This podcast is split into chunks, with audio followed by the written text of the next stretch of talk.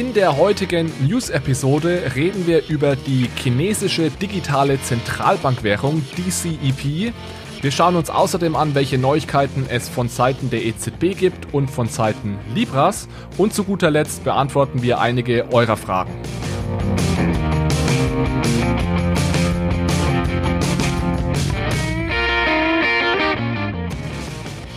Hallo zusammen und herzlich willkommen zu einer neuen Episode von Bitcoin, Fiat und Rock'n'Roll. Hier geht es um digitale Währungen, um unser aktuelles Geldsystem und um die großen Fragen rund um das Thema Geld. Ja, und heute ist es mal wieder soweit. Es ist Zeit für eine News-Episode und Michael und ich haben uns dazu heute Unterstützung geholt. Also wie immer ist Michael natürlich am Start und heute zusätzlich noch Jonas Groß vom Frankfurt School Blockchain Center. Jonas kennen einige von euch eventuell schon. Er war vor einigen Wochen hier schon zu Gast als Interviewgast. Da haben wir eine Episode aufgenommen zum Thema Libra 2.0 und heute unterstützt uns Jonas bei der News-Episode und wird uns vor allem etwas zum Thema digitale Zentralbankwährungen in China erzählen. Jonas promoviert nämlich neben seiner Arbeit am Blockchain Center in Frankfurt außerdem noch zum Thema digitale Zentralbankwährungen an der Universität Bayreuth. Dann legen wir jetzt los. Ich wünsche euch viel Spaß. Sehr gut, also Jonas unterstützt uns heute hier bei den News und wir haben das Ganze auch zum Anlass genommen, die News mal etwas ja, aufzupeppen. Und zwar haben wir uns überlegt, wir gliedern das Ganze mal in drei Teile. Wir haben einen ersten Teil, da geht es um Kurznachrichten, das heißt also kurze Zusammenfassung der wichtigsten Nachrichten der letzten Wochen. Dann haben wir einen mittleren Teil, da geht es um, ja, wir nennen das Deep Dive, da tauchen wir etwas tiefer ein in ein bis drei Themen. Heute sind es zwei Themen, die wir uns ein bisschen genauer ansehen und dann am Ende haben wir wie gewohnt auch immer noch unsere Fundstücke. Also würde ich sagen, äh, reden wir nicht lang um heißen Preis, sondern starten los mit den Kurznachrichten und das Ganze übernimmt Michi. Michi, was waren denn so die wichtigsten Nachrichten der letzten Wochen? Ja, sehr gerne. Danke, Alex. Äh, zum einen gab es Kurznachrichten rund um die EZB. Dementsprechend habe ich einen EZB-Blog mitgebracht und bei Libra hat sich auch so einiges getan. Dementsprechend habe ich einen Libra-Blog an Kurznachrichten mitgebracht. Starten wir doch direkt in den EZB-Blog. Die EZB prüft eine Retail Central Bank Digital Currency oder auch einen digitalen Euro und kündigt einen Zwischenbericht an. Mit der Berufung von Christine Lagarde an die Spitze der EZB hat sich eigentlich ja bereits abgezeichnet, dass sich die Geld Politik der EU dem Thema Kryptowährungen sehr vorteilsfrei öffnen wird. Und jetzt gab es mit einer Rede von Yves Mersch einen Paukenschlag, wenn man so möchte, inwieweit die EZB hier weiter verfahren möchte. Ähm, Yves Mersch ist ein Mitglied des Exekutivrats der EZB und der stellvertretende Vorsitzende des Aufsichtsrats der EZB. Und er hat jetzt eben eine Rede zum Besten gegeben bei der virtuellen Konferenz Konsensus 2020 am 11. Mai. Und in dieser Rede argumentiert er entschlossen für einen E-Euro. Ich zitiere, If and when the time comes, we want to be ready and we will be ready. Also das ist ja eine sehr deutliche und klare Aussage dahingehend, dass Kryptowährungen auf der Agenda der EZB ganz oben stehen oder sagen wir an zweiter Stelle nach der Bekämpfung der Covid-Folgen. Also, also du hast recht, dass das tatsächlich äh, relativ äh, eingeschlagen ist in den Medien. Ich bezweifle aber so ein bisschen, dass es wirklich ein Paukenschlag ist, beziehungsweise dass es so ein entschlossener äh, Appell der EZB jetzt Richtung CBDCs ist, weil im Endeffekt war es den meisten klar, es wurde ja kommuniziert, dass sie daran arbeiten. Es wurde jetzt klar zum ersten Mal offiziell gesagt, dass es sich um eine Retail-CBDC handelt. Aber insgesamt fand ich die Rede sehr zurückhaltend, wie man das wahrscheinlich auch von einem Zentralbanker erwarten würde, aber es war jetzt nicht so, dass die EZB gesagt hat, wir setzen jetzt alles auf CBDC, sondern fast das Gegenteil. Wir halten uns jetzt erstmal zurück. Wir sehen aktuell eigentlich keine, kein großes, äh, keine große Notwendigkeit, aber wir wollen vorbereitet sein. So ein bisschen hat sich das für mich zumindest angehört. Ja, äh, da gebe ich dir recht. Also es ist mehr eine Aussage wir wollen vorbereitet sein, nicht äh, wir lancieren jetzt morgen den digitalen Euro. Was mich eben zu der Aussage Paukenschlag verführt hat, ist die Tatsache, dass Mersch eben eine sehr exponierte Position in der EZB hat. Er ist nämlich in der EZB und anderen EU-Institutionen schon seit den 90er Jahren in wichtigen Rollen und er ist bestens vernetzt Und ich denke, er würde diese in meiner Lesart schon weitreichenden Überlegungen kaum an, sich so an die Öffentlichkeit trauen, wenn er aus dem EZB-Direktorium keinen Rückhalt hätte. Ich denke auch, dass durch, durch Christine Lagarde hier auf jeden Fall ein frischer Wind reingekommen ist in die CBDC-Thematik. Gab es ja auch zwei ähm, Paper am Anfang des Jahres der EZB dazu. Deswegen würde ich es, glaube ich, ähm, meine Einschätzung ein bisschen zwischen äh, euren beiden Einschätzungen einordnen, dass es schon äh, sehr interessant ist, dass die EZB wirklich das Thema Retail-CBDC, also digitales Zentralbankgeld für jedermann, äh, sehr weit oben auch auf der Agenda hat natürlich unter den ähm, Umständen, dass die Bargeldnachfrage weiter zurückgeht. Das war ja auch ein wichtiger Punkt der Rede, dass gesagt ist, wir sind eben ready, wie du gesagt hast, sobald die Rolle nach dem aktuellen ähm, ja, Zentralbankgeld für jedermann, wenn man so will, nämlich Cash, äh, weiter zurückgehen wird. Genau, das ist so der Tenor der Rede, dass äh, wo auch immer die Konsumentenpräferenzen im Umgang mit Geld hingehen, ähm, wird die EZB folgen. Vielleicht noch äh, zur Rede selber. Ja, jetzt bis jetzt haben wir sie ja nur eingeordnet. Also im Vordergrund der Rede stehen rechtliche Fragen und insbesondere die Designdimensionen oder Designentscheidungen, die dann bei einem digitalen Euro zu treffen sind. Ja, die zweite News im EZB-Block ist das Urteil des Bundesverfassungsgerichts.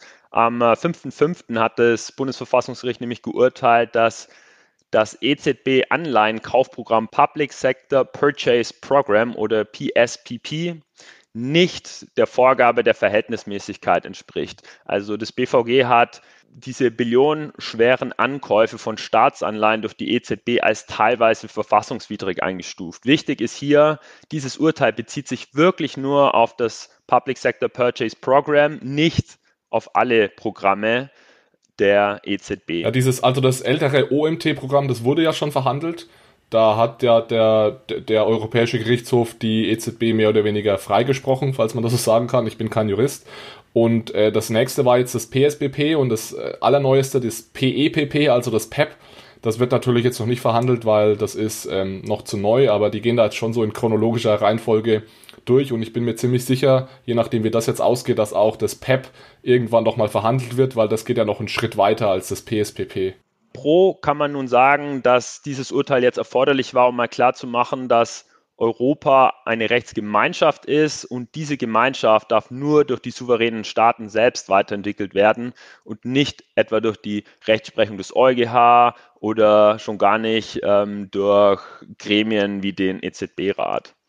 Und dagegen, insbesondere aus ökonomischer Sicht, kann man natürlich sagen, dass dieser BVG-Vorwurf oder dieses Urteil eigentlich ein Widerspruch in sich ist, denn die Zentralbank kann ihr Primärmandat der Preisstabilität ja nur dann nachhaltig erfüllen, wenn die Beschäftigung hoch bleibt, das Wachstum solide ist und das Finanzsystem stabil ist. Ich glaube, es ist eher rechtlich, juristisch interessant als ökonomisch interessantes Urteil, weil ökonomisch sind sich, glaube ich, die meisten einig, dass es relativ einseitig ist. Erstens und zweitens dass es auch nicht sonderlich schwierig sein würde für die EZB, die Anforderungen, die das Gericht jetzt stellt, zu erfüllen, weil es geht im Endeffekt darum, ein paar mehr Informationen nachzuliefern.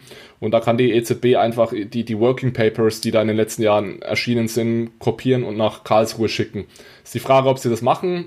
Ich vermute schon, um irgendwie da Eskalation zu vermeiden. Aber was ich mitbekommen habe, auch so von Juristenkollegen, dass das Ganze eher juristisch, ein juristischer Paukenschlag ist als ein ökonomischer Paukenschlag, weil die EZB wird keine Probleme haben, die, diese Anforderungen aus Karlsruhe da zu erfüllen. Und hier ist ja vor allem juristisch auch interessant, dass das ja, soweit ich weiß, auch wirklich das erste Mal war, dass ein, nationales Gericht sich praktisch gegen das äh, europäische, das Urteil des Europäischen Gerichts des EuGHs gestellt hat.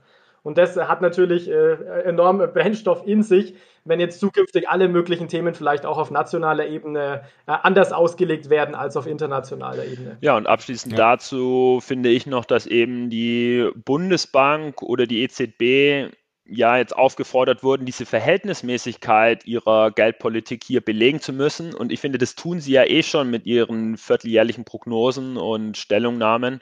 Insofern glaube ich, werden sie es nicht schwer haben, dann auch wie vom äh, BVG gefordert, diese Verhältnismäßigkeit noch sauberer zu dokumentieren. Das Problem bei QE ist so ein bisschen generell, äh, Ben Bernanke hat das mal gesagt, äh, it works in practice, but it doesn't work in theory. Das heißt, wir wissen tatsächlich, selbst die Grundlagenforschung ist sich nicht hundertprozentig sicher, warum und wie QE genau funktioniert. Und dieses PSPP-Programm, dabei geht es ja um QE, also um Staatsanleihenkäufe. Und die Kritik kann man natürlich immer bringen, aber die Kritik zählt auch für fast alle anderen geldpolitischen Maßnahmen, weil es sind hochkomplexe Systeme, die sich auch noch bewegen, da verändern sich ständig Dinge und man kann da nicht hundertprozentig genau sagen, das ist der genaue Transmissionsmechanismus, den wir jetzt im, im Blick haben, sondern das ist alles immer ein bisschen vage, ja, aber es ist gerade bei QE ist es eben so, dass wir da besondere Probleme haben, theoretisch nachzuweisen, warum und wie das genau wirken sollte. Und das spielt da natürlich eventuell auch noch ein bisschen mit rein. Gut, dann würde ich mal zur letzten Neuigkeit im EZB-Block weitergehen. Nämlich hat die EZB versucht, die Marktkapitalisierung eines globalen Stablecoins zu quantifizieren. Und als Beispiel wurde interessanterweise Libra herangezogen. Und zwar aus zwei Gründen. Zum einen hat eben Libra diese Netzwerkeffekte, die sich aus der globalen Nutzerbasis von Facebook ergeben. Also es sind äh, eh schon viele Facebook-Nutzer da und dadurch ist auch die Wahrscheinlichkeit, dass sich Libra schnell verbreitet äh, oder schnell akzeptiert wird, hoch. Und der zweite Grund, warum die EZB Libra als Beispiel genommen hat, ist, dass Facebook und die anderen Libra-Partner oder Sponsoren tatsächlich in der Lage sind, erhebliche Ressourcen zur Unterstützung des Staats von Libra dann auch bereitzustellen ja, jetzt wurden in diesem Modell sehr viele Annahmen getroffen. Die dekliniere ich jetzt natürlich nicht im Einzelnen durch. Ein Beispiel wäre eine potenzielle Nutzerbasis von 2,4 Milliarden Nutzern im Facebook-Ökosystem, zu dem ja auch Instagram und WhatsApp gehören. Ich glaube, was, was ich an dem, an dieser, an dieser Schätzung übertrieben fand, also die haben das ja selbst eigentlich, muss man sagen, transparent kommuniziert, dass das eine war ja schon ein Extremfall, weil das war ja der Fall, dass Libra zum Store of Value wird für Euro für den Euroraum und das glaube ich ehrlich gesagt nicht. Deswegen war das schon ein sehr hypothetischer Fall. Also diese große Zahl, die man, die dabei rauskam, die dann alle so ein bisschen hat aufhorchen lassen, das kam wirklich daher, dass man gesagt hat, okay, was was wäre, wenn jetzt irgendwie so und so viel Prozent oder die die meisten Leute Libra zum Sparen benutzen würden? Ich weiß jetzt aber ehrlich gesagt nicht, welchen Anreiz Menschen im Euroraum hätten, den Libra-Euro als Sparinstrument zu nutzen. Also den, die einzige Idee, die ich überhaupt hätte, wäre, dass es irgendwie negative Zinsen gibt auf die, auf die Bankkonten und die Libra Association es irgendwie schafft, 0% Zinsen anzubieten. Dann hätte ich vielleicht einen Anreiz, da mein Geld zur Libra Association zu bringen. Ansonsten, ich weiß nicht, Jonas, wie du das siehst, ansonsten sehe ich da keinen Grund dafür. Ich gebe dir, geb dir recht, also ich würde auch den Use Case in, de, in den Industrieländern, wie wir es ja auch schon in unserer Episode diskutiert haben, als eher gering einordnen. Ich würde aber dennoch sagen, in schwellen- und Entwicklungsländern hat Libra meiner Meinung nach als wirklich stabiler Währungskap wirklich ein sehr, sehr großes Potenzial.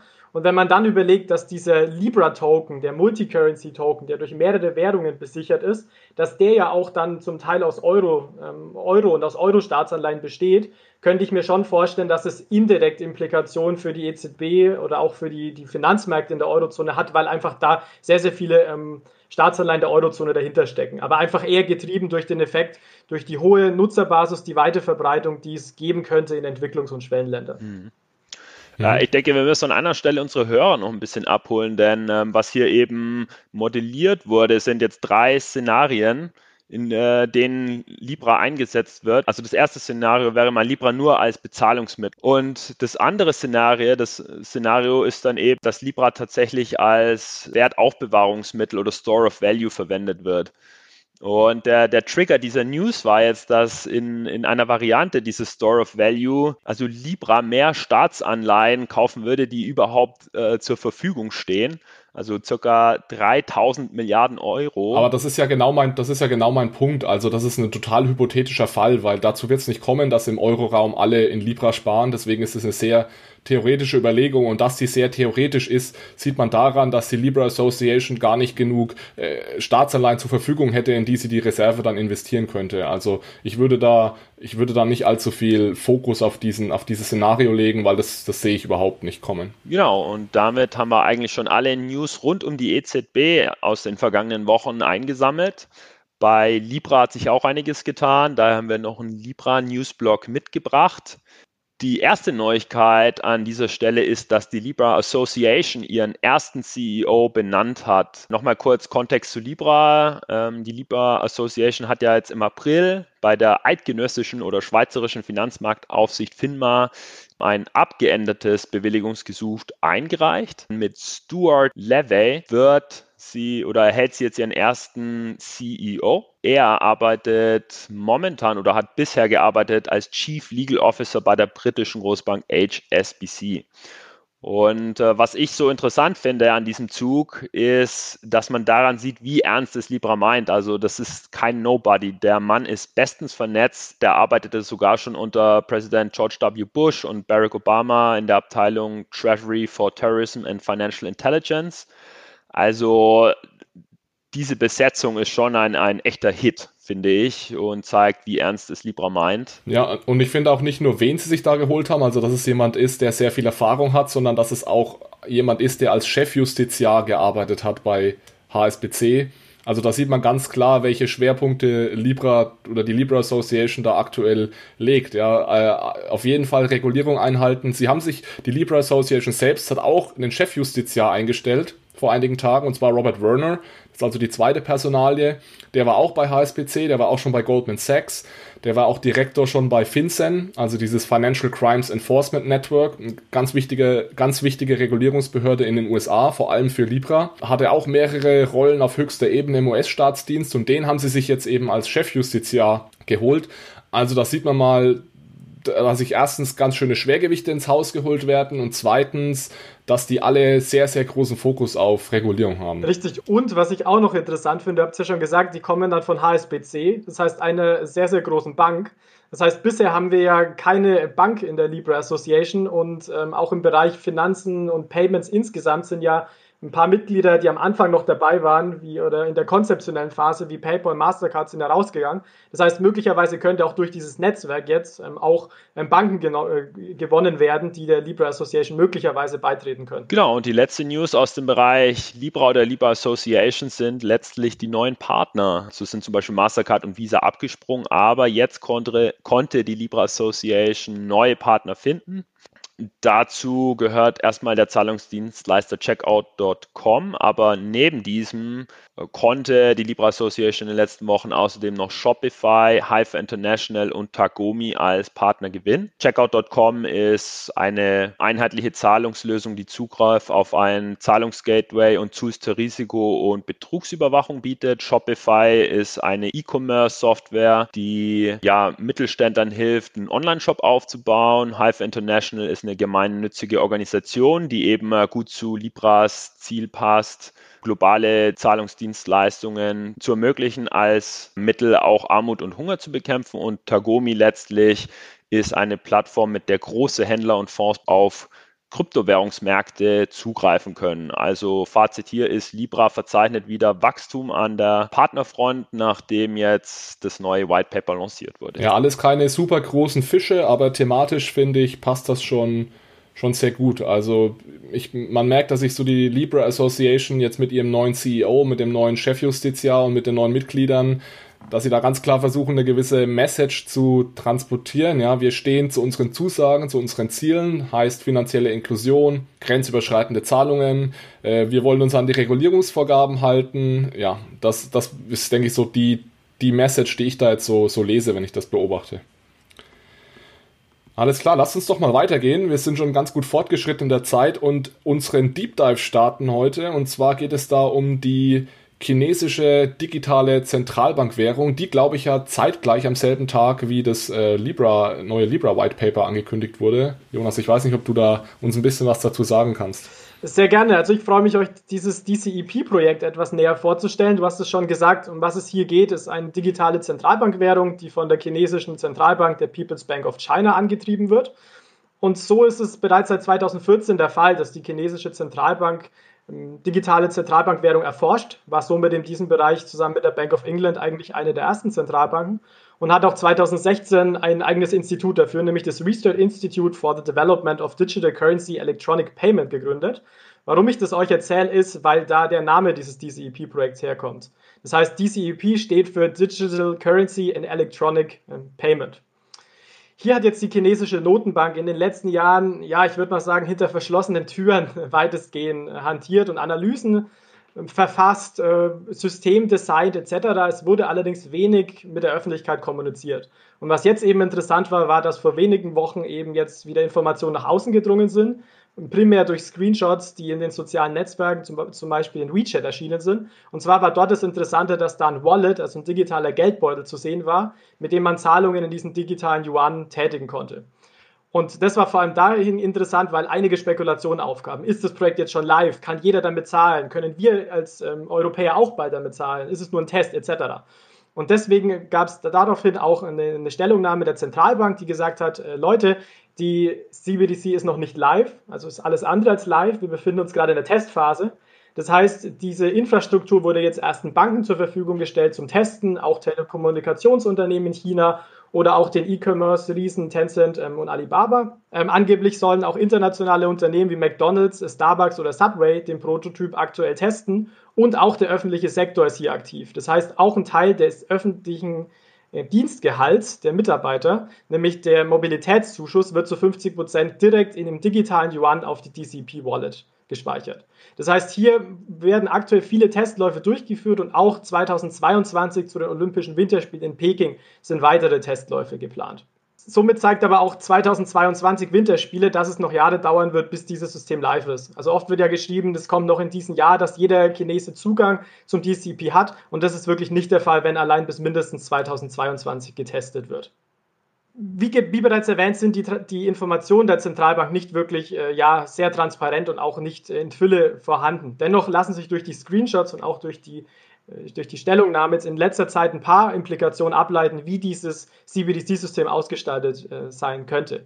Das eine ist, wie Zahlungen stattfinden. Und zwar soll es zum einen per QR-Code möglich sein, was ja heute teilweise auch bei mobilen Zahllösungen möglich ist. Das heißt, man kann sich vorstellen, man scannt einen QR-Code mit der, wenn man so will, Kontonummer des Zahlungsempfängers, signiert das Ganze dann vielleicht durch, äh, weiß nicht, Fingerabdruck, Gesichtserkennung oder vielleicht digitale ähm, ID und kann dann eben so die Transaktion ähm, aufgeben. Das wäre die eine Möglichkeit und die andere Möglichkeit, die ich auch sehr interessant finde, ist, dass auch Geld durch Berühren von anderen Smartphones übertragen werden kann. Und das ist vor allem dann interessant, wenn man überlegt, dass diese, dieses Scannen des QR-Codes und der, der, Geldtransfer an sich ja einen Eintrag in der Datenbank darstellt. Das heißt, es kann entweder eine Art äh, Blockchain sein, eine dezentrale Datenbank oder eine zentralisierte Datenbank, wo übrigens in China sich auch die Geister streiten, streiten wird es wirklich eine Blockchain oder eine Distributed Ledger Technology, um um präziser zu sein oder eben nicht. Also das ist bisher noch nicht so ganz klar. Ähm, allerdings braucht man dafür, um die Datenbank zu updaten, eine Internetverbindung. Und hier ist eben meiner Meinung nach ein sehr spannender Use Case, wenn man jetzt ein Smartphone ans andere ähm, halten kann und dann direkt äh, peer-to-peer -peer auch Transaktionen senden kann, dass hierfür dann beispielsweise auch möglicherweise keine Internetverbindung benötigt wird.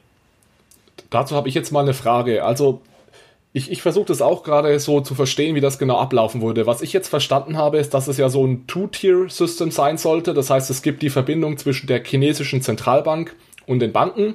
Und die Banken sind dann dafür zuständig, diese Währung weiter zu verteilen an den, an den Endkunden. Und anscheinend ist es ja relativ sicher, dass zwischen der Zentralbank und den Banken eine Art DLT verwendet werden soll. Aber eben nicht, es ist noch nicht sicher, ob zwischen den Banken und den Endkunden eine, eine DLT, also Distributed Ledger Technology, verwendet werden soll.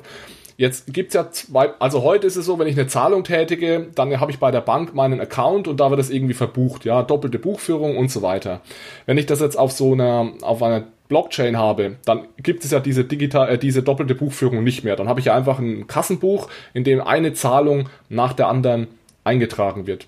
Ist dann, ist dann die Idee, dass wenn ich das von Handy auf Handy den Token äh, weitergebe, auch wenn das offline funktioniert, das muss ja irgendwann mal abgedatet werden in diesem Kassenbuch dann am Ende, oder? Also diese Zahlungen müssen ja trotzdem irgendwo noch in einem Kassenbuch, sei es zentralisiert oder dezentralisiert, festgehalten werden. Wie, wie kannst du da vielleicht nochmal sagen, wie, wie das genau funktionieren könnte oder welche Modelle es da gibt? Absolut, also du hast absolut recht, es ist ein Two-Tier-System, das heißt, es wird über Banken in den Umlauf gebracht. Äh, interessanterweise sollen es auch nicht nur Banken sein, sondern äh, so wie bisher sich die Berichte lesen, könnte, könnte das auch über Alibaba und Tencent zusätzlich in die, in die Volkswirtschaft kommen, was natürlich ein, wirklich ein fundamentaler Unterschied wäre zu dem System, wie, wie wir das vielleicht auch kennen. Ich habe das auch so verstanden, dass DLT einen Teil des Systems stellen wird, allerdings nicht auf vermutlich nicht, zumindest auf der Ebene der, der einzelnen Transaktionen am Ende, weil man auch bedenken sollte, dieses chinesische CBDC möchte ähm, bis zu 300.000 Transaktionen pro Sekunde ermöglichen. Das ist Wahnsinn, um es mal so auszudrücken. Also bei Bitcoin sind es ja 7, bei Ether sind es 15. Ähm, bei Mastercard, Visa gibt es ja auch so eine, so eine schöne Statistik, die sagt bis zu 50.000. Man will das praktisch noch um weiteres, ähm, ja, ähm, diese Zahl um, um, um Vielfaches steigern. Das heißt, vermutlich wird nicht alles auf der Blockchain gespeichert sein. Also hier gebe ich dir absolut recht. Und ähm, ich habe mir gestern auch die Frage gestellt, wie wird das Ganze dann im System wieder geupdatet? Weil es ist, ich habe auch ähm, die Woche ein Gespräch geführt mit, der CBDC, mit dem Verantwortlichen der CBDC in den Marshall Islands und da ist halt auch ähm, e-, eventuell möglich, dass man teilweise vielleicht dieses Geld auch ähm, praktisch, wenn man so will, ähm, druckt auf einen, einen, Voucher, der dann wieder auch peer-to-peer -peer so handelbar wäre. Und da war auch für mich die Frage, wie dieses System dann geupdatet wird. Und da muss ich sagen, da reichen aktuell die Informationen wirklich nicht aus, um, ähm, um das leider, um das wirklich zum aktuellen Stand zu klären. Aber natürlich hast du absolut recht, dass es notwendig ist, die DLT dann auf den aktuellen Stand wiederzubringen. Ja, ich glaube auch da arbeiten wahrscheinlich die Zentralbanken, wenn du sagst Marshall Islands, die sind ja auch relativ weit vorne dabei, da arbeiten die Zentralbanken wahrscheinlich auch gerade dran. Ich kann mir auch vorstellen, dass da die äh, chinesische Zentralbank schon eine ganz gute Idee hat, wie das funktionieren könnte, aber du hast es erwähnt, es ist unglaublich schwierig da an, an gute und vor allem detaillierte Informationen zu, zu kommen. Absolut. Und dazu gehört eigentlich auch ähm, das Thema dann Anonymität. Also mhm. wird ja auch diskutiert, in Blockchain-Systemen kann man ja Anonymität auch ähm, teilweise recht gut, recht gut abbilden, wenn man eben möchte. Und da gab es jetzt auch im Zusammenhang mit China eben Alipay, die ein entsprechendes Patent angemeldet haben, wo man auch mit dem DCEP möglicherweise anonyme Transaktionen durchführen, ähm, durchführen kann. Was natürlich ein bisschen so der Kritik widerspricht, die man jetzt hört im Zusammenhang von China, dass das ja praktisch mh, ja, die Daten gespeichert werden und dementsprechend natürlich der Regierung zur, zur Verfügung stehen. Das heißt, es ist natürlich der Fall bei einer digitalen Datenbank, aber es kann auch sein, dass teilweise anonyme Transaktionen bis zu einem bestimmten Betrag vielleicht zum Beispiel möglich sind. Und das ist, glaube ich, auch was, wo man intensiv intensiv gerade daran arbeitet, wo auch erforscht wird, auch aus Zentralbanksicht, ob man das, das will, wie man das umsetzen kann. Aber ich denke, hier wird auch die, die Testphase einige ähm, äh, Erleuchtungen an die nächsten zwei Jahre bringen in China. Ja, es kommen da auch irgendwie so widersprüchliche Aussagen von Seiten der chinesischen Zentralbank oder ich verstehe es eventuell nicht ganz, aber es wird auf der einen Seite gesagt, diese neue Währung ist eine sehr, sehr gute Möglichkeit, Geldwäsche zu bekämpfen und Terrorismusfinanzierung. Wir können extrem gut Kapitalverkehrskontrollen durchsetzen. Das ist das eine, was sie sagen. Und das andere, was sie sagen, ist dann aber, und wir können äh, Anonymität garantieren. Äh, wie sie das genau machen, es kann sein, dass das zu einem gewissen Grad möglich ist, aber mich würde mal interessieren, wie sie das genau umsetzen wollen am Ende, weil das ist sicherlich keine triviale äh, Aufgabe. Absolut. Also ich meine, da, da gibt es natürlich auch ein Trade-off. Also wenn man anonyme Zahlen haben möchte, dann kann man nicht äh, auf der anderen Seite natürlich äh, Kapitalverkehrskontrollen betreiben oder auch ähm, Geldwäsche versuchen zu bekämpfen. Also es ist ein ganz klarer Trade-off. Und ich persönlich ähm, bin, bin ein Befürworter von einem System, wo man sagt, bis zu einem bestimmten Betrag kann man anonyme Zahlungen machen. Ich sage jetzt vielleicht 50 Euro für die Alltagskäufe, ich weiß nicht, vielleicht 100, vielleicht auch mehr. Ähm, aber dass man eben danach dann ähm, praktische Mechanismen einschaltet, wo dann eben nicht mehr anonyme Transaktionen möglich sein können. Da die EZB auch ein interessantes Papier zu Beginn des Jahres veröffentlicht, mit sogenannten Anonymity Vouchers. Das können wir ja den interessierten äh, Zuhörern auch gerne mal in den Also ich, ich denke, vielleicht kann man das auch so abgestuft machen. Ich glaube auch nicht, dass man ab 50 Euro dann irgendwie schon jegliche Anonymität äh, aufheben muss, weil wenn ich mir mal, keine Ahnung, äh, eine neue Jacke kaufe, die vielleicht 200 Euro kostet, dann geht es erstmal niemandem was an. Ist nicht so, dass es irgendjemand interessieren würde, aber trotzdem. Aber ja, dann, wenn es dann irgendwie um 50 oder 100.000 Euro geht, dann ist schon die Frage, ob es für, einen, für den Endverbraucher so wichtig ist, äh, ob das ein, ein Use Case ist für den Endverbraucher. Ich gebe jetzt nicht ständig 50 oder 100.000 Euro aus äh, und mir ist es da super wichtig, anonym zu bleiben.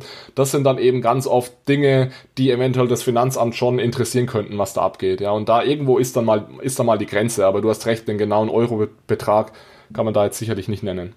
Was ich noch interessant finde, ich, ich habe noch eine Frage und zwar ist es ja so, dass es aktuell anscheinend diese Währung in den Umlauf gegeben wird.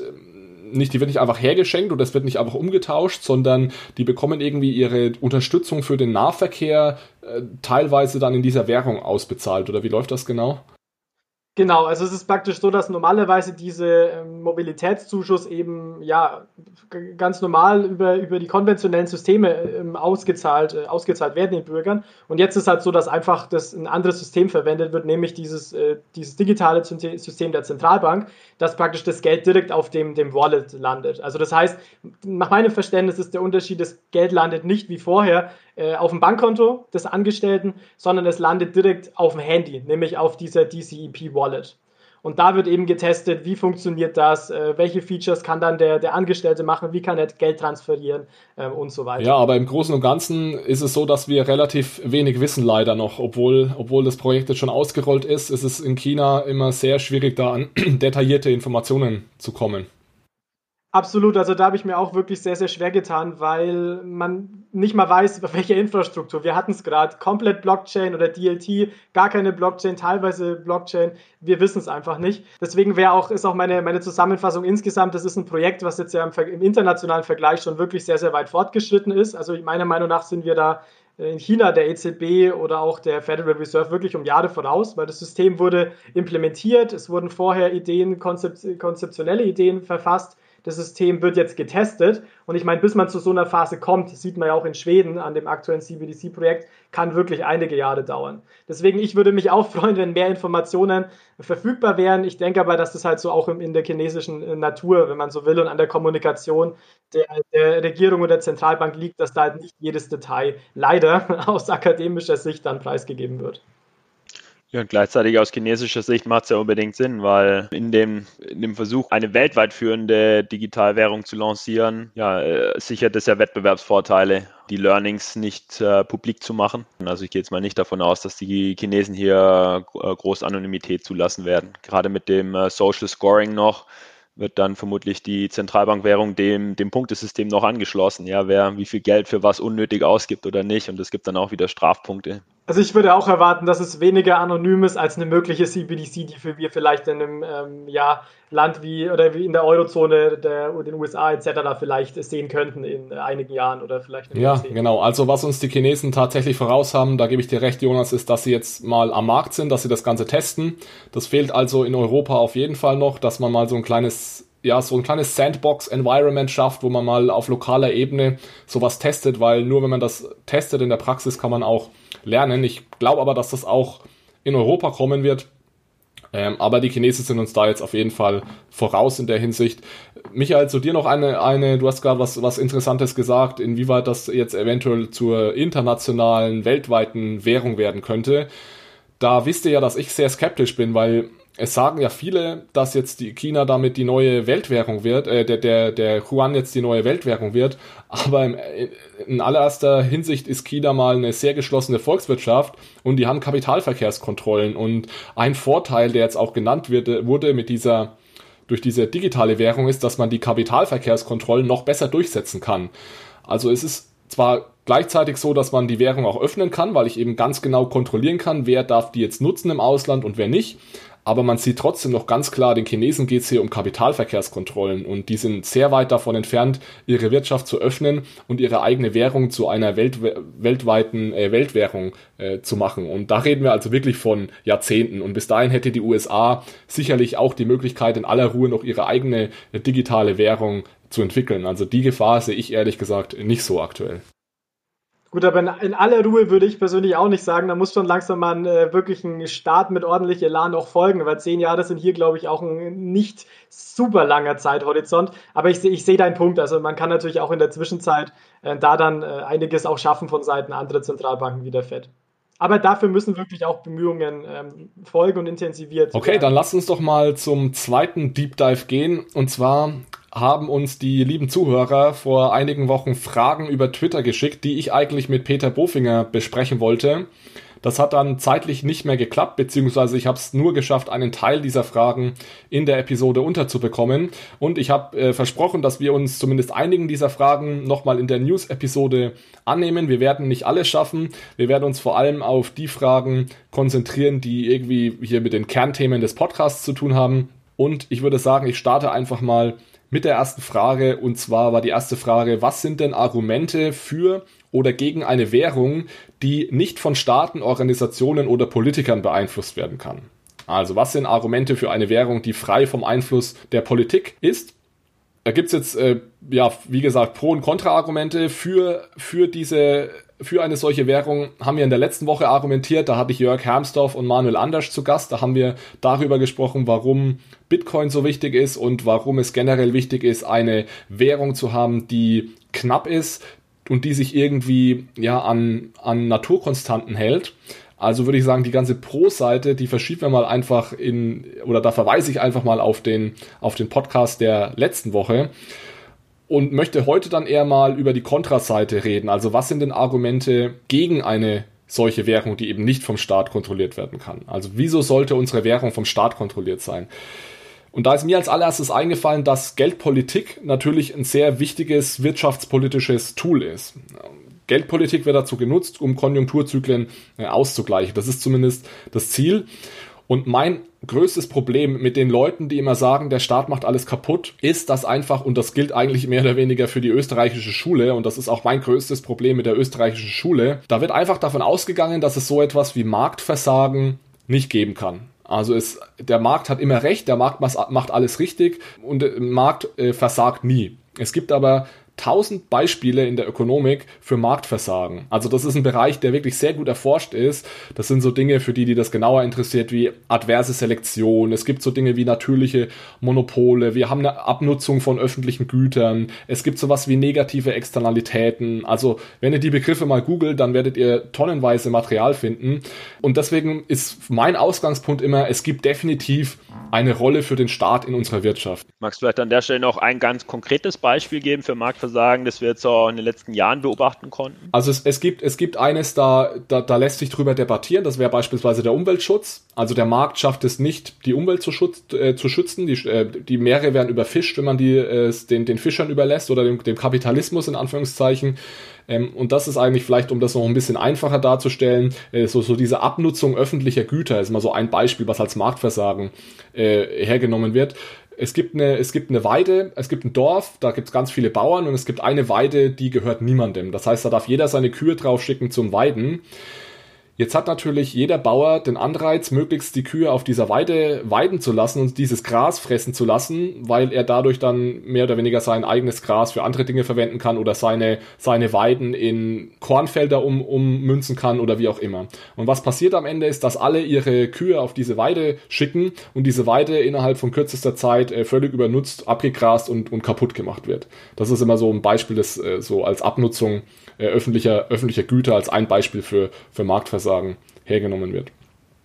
Also die, die, Liste, die Liste ist unendlich. Es, es, sind, es gibt einige Dinge, da kann man drüber diskutieren, ob es wirklich Marktversagen ist. Es gibt andere Dinge, die sind recht offensichtlich. Und im Endeffekt geht es da auch darum zu sagen, brauchen wir den Staat oder brauchen wir nicht? Und ich bin eigentlich nicht bereit, darüber zu diskutieren, dass wir den Staat für Dinge brauchen wie nationale Verteidigung, äh, Polizei und solche Dinge. Das würde ich keiner privaten Firma überlassen. Es gibt aber Leute, die dafür argumentieren.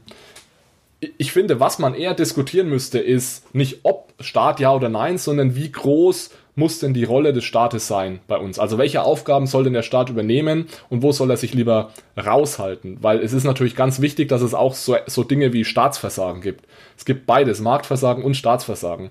Und prinzipiell ist es so, meiner Meinung nach, dass der Staat nur dann eingreifen sollte, wenn tatsächlich Marktversagen vorliegt.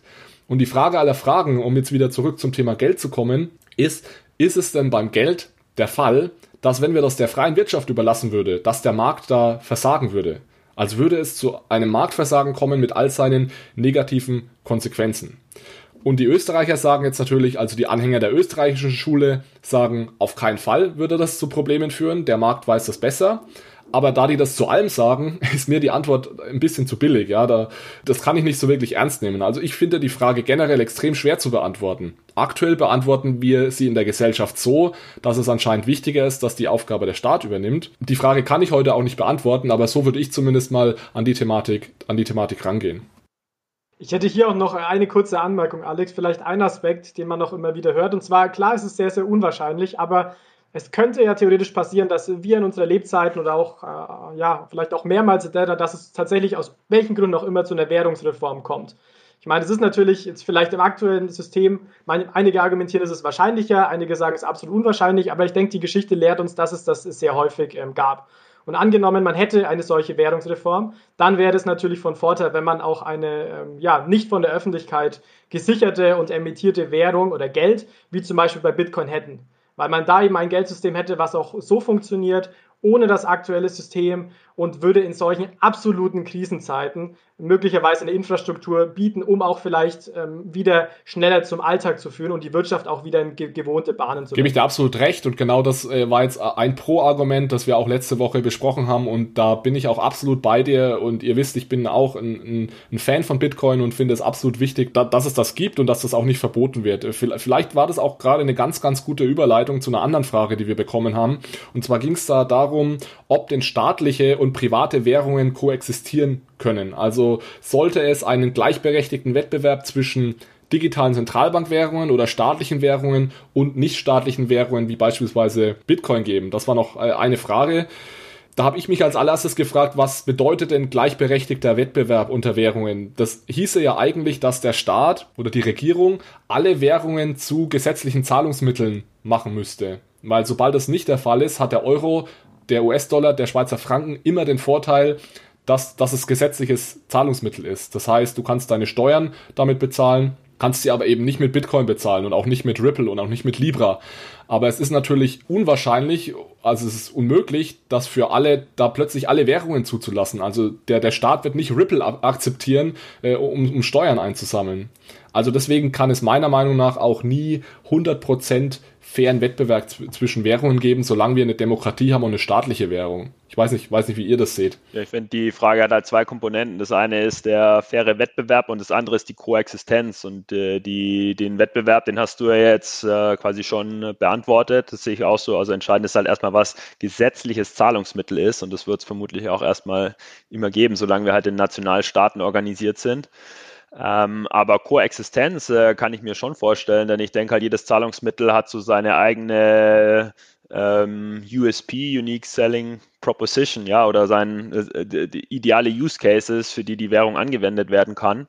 Also das ist der eine Punkt und der andere ist halt auch Risikodiversifikation. Vielleicht bietet es sich ja an, äh, in verschiedenen Zahlungsmitteln einfach Wert zu halten. Genau, sodass ich mir eine Koexistenz, ähm, also theoretisch, aber auch durchaus selber als Konsument vorstellen kann.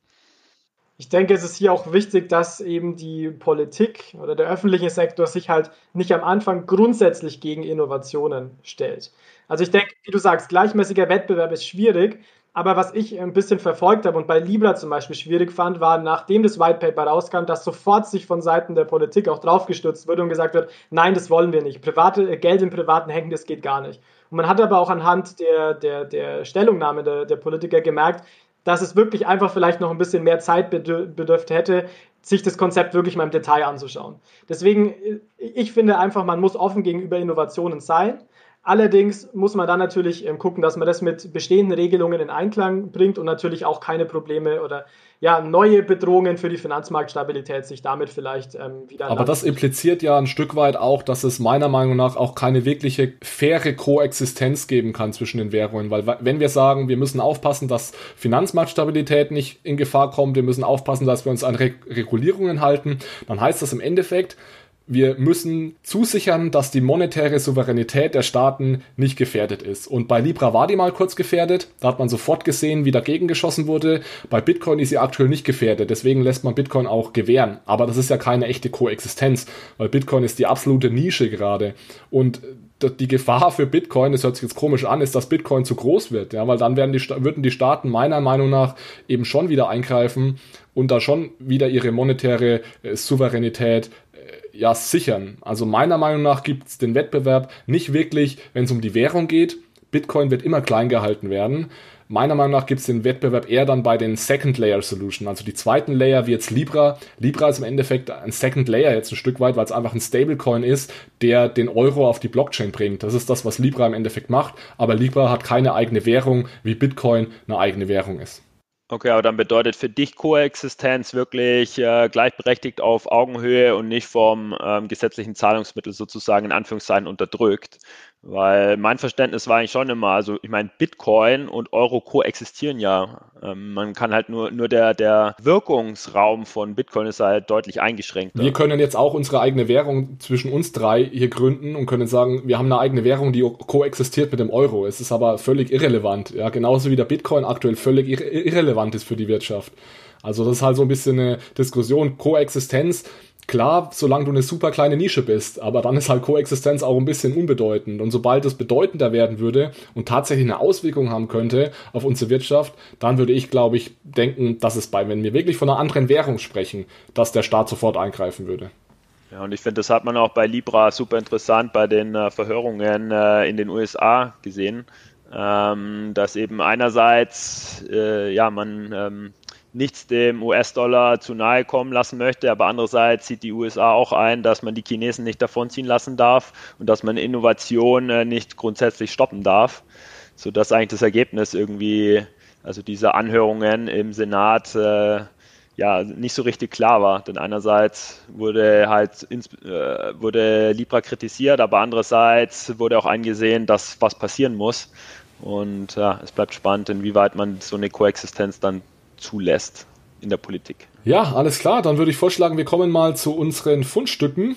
Wer möchte anfangen? Jonas, möchtest du vielleicht mit deinem Fundstück äh, anfangen? Sehr gerne. Also was ich wirklich äh, interessant fand, war jetzt äh, erst in, äh, in der letzten Woche gab es äh, einen interessanten äh, Rail Alert, wenn man so will. Und zwar ähm, ja, wurde, wurden, soweit ich das weiß, 40 Bitcoins von einem sehr, sehr frühen Bitcoin-Account transferiert. Das heißt, es war ein Account, der wirklich im Zuge des ersten Minings von Bitcoin, wenn man so will, eben dann gemeint oder geschöpft wurde. Das heißt auch wirklich in 2009 schon. Und da gab es zahlreiche Spekulationen. Ist jetzt äh, Satoshi Nakamoto vielleicht nicht zurück, der Satoshi lebt. Genau, Satoshi lebt. Ist das wirklich der Fall?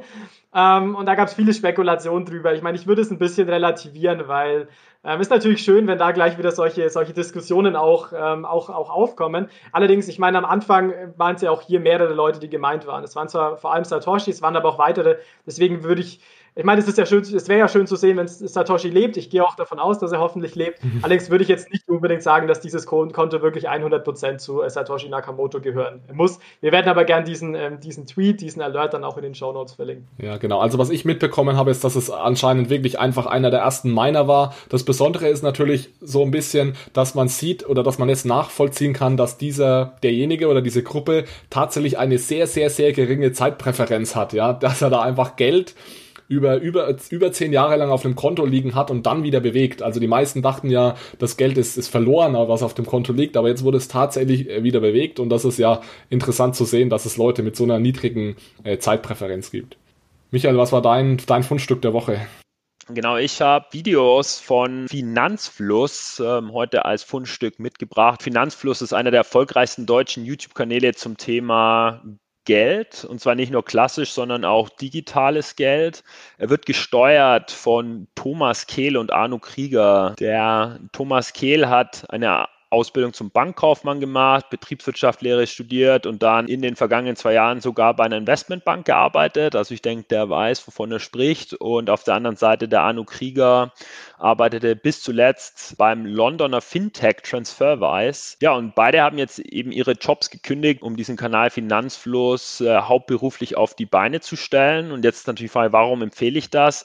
Ähm, ich bekomme häufig so von Freunden aus unserem Hörerkreis mitgeteilt, dass es manchmal cool wäre, zum Beispiel in 10 Minuten Bitcoin kompakt und visuell erklärt zu bekommen. Ja, unmöglich. Also.